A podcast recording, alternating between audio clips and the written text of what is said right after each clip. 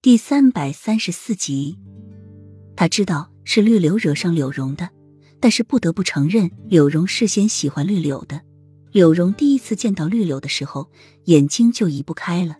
但是他是一个很有原则的人，宫中的规定他不会去违背。但是绿柳发现这点之后，就开始故意和柳荣接近。柳荣察觉之后，也刻意和绿柳避开。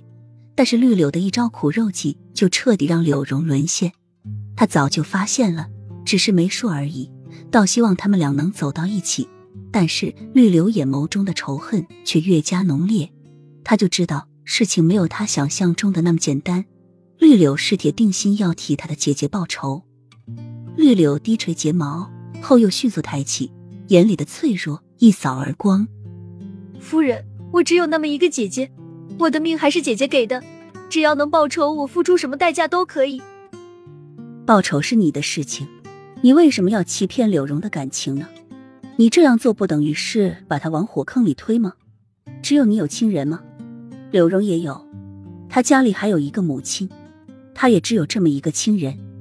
他的母亲辛苦的把他养大，如今他的母亲老了，病了，就靠着柳荣一个人。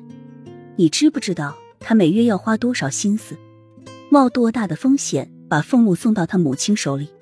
你这样做不光害死柳荣一个，还有他的母亲。”洛英厉声说道。绿柳低垂着头，不再说话了，睫毛有晶莹的东西在闪动。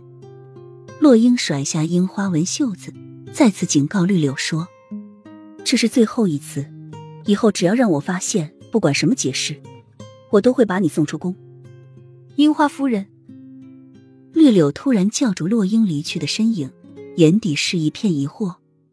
为什么你不处死我，而是一次一次的帮我？洛英停下身子，眼前闪过浅绿清冷的样子。以后我会告诉你，但是你也要留着命听。你的仇放下吧，因为他会替浅绿报仇，还有洛王爷的命，他都要一并算。